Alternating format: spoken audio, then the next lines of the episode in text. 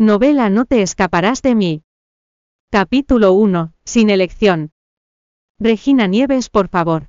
No culpes a papá por ser desalmado, su compañía está sufriendo pérdidas de manera reciente, por lo tanto, en realidad no hay mucho dinero de sobra, además liquidar las cuentas médicas de tu madre, es como lanzar dinero a un pozo sin fondo, la voz de Fernanda Luján era suave, pero desdeñosa. De repente cambió su voz a un tono mucho más suave, Regina somos hermanas, y en verdad quiero ayudarte, recibirás un millón mientras prometas hacer eso por mí. Puedes usar el dinero para cubrir las cuentas médicas de tu madre. Un escalofrío atropelló a Regina mientras se arrodillaba junto a la cama de su madre, y comenzaba a temblar, Fernanda no se molestó con su silencio. Regina será mejor que lo pienses bien, tu madre morirá si no haces eso, ¿de verdad quieres verla morir? Los ojos de Regina se enrojecieron, y sintió un dolor palpitante dentro como si fuera apuñalada por una hoja. No puedo dejar morir a mi madre. En definitiva no. Lo haré, un toque de desesperación brilló a través de sus ojos. Fernanda sonrió, eso está mejor, estaban en el club de orquídeas una hora más tarde. Regina todavía estaba en duda, pero Fernanda la empujó a una habitación oscura, entonces un hombre se abalanzó sobre ella como un animal en la oscuridad. Regina soportó el dolor, mientras esperaba que esta pesadilla, terminara lo antes posible, sin embargo esta pesadilla, fue un abismo, que de manera constante, la arrastró con mayor profundidad.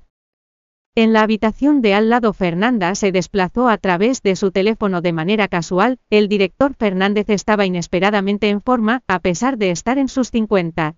Fernanda se emocionó cuando pensó en cómo la dulce e ingenua Regina estaba siendo desflorada por alguien como él. Quería ver cómo Regina iba a mantener la cabeza alta como, antes después de esto, el director Fernández, era el director principal del gran espectáculo El sonido del trueno. Dejó claro a Fernanda que el papel de actriz principal sería suyo siempre y cuando fuera obediente. Pero la mujer no quería acostarse con un viejo repugnante y grasiento como Fernández, por lo tanto la solución más ideal era organizar que Regina tomara su lugar.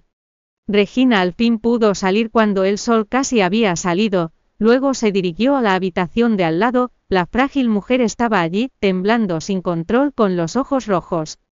Dame el dinero, murmuró. Fernanda estudió a Regina de la cabeza a los dedos del pie, y luego le lanzó una tarjeta bancaria con una burla.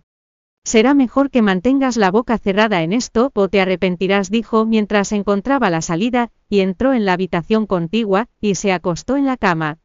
Fernanda se preparó, y le dio un empujón al hombre. Ahí te he dado todo, debes cumplir tu promesa, ¿de acuerdo? El hombre se levantó en la habitación tenuemente iluminada. Yo asumiré la responsabilidad de esto, gracias por salvarme, este no era el director Fernández, ese hombre sonaba como un pato charlatán, por el contrario este hombre tiene una voz, muy profunda y magnética.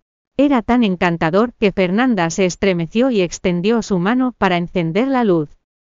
El hombre de pie frente a ella era alto guapo, y parecía emanar un resplandor, Fernanda casi suelta un grito de conmoción al echar un vistazo más de cerca. En realidad, era Carlos Neferit, el tercer hijo de la familia Neferit, la familia más eminente de Ciudad de las Flores, su influencia era tan grande que podía sacudir toda la ciudad. Bienvenido a descargar la aplicación Novelando o Miniread para leer novela, no te escaparás de mí en línea, y obtener las últimas actualizaciones.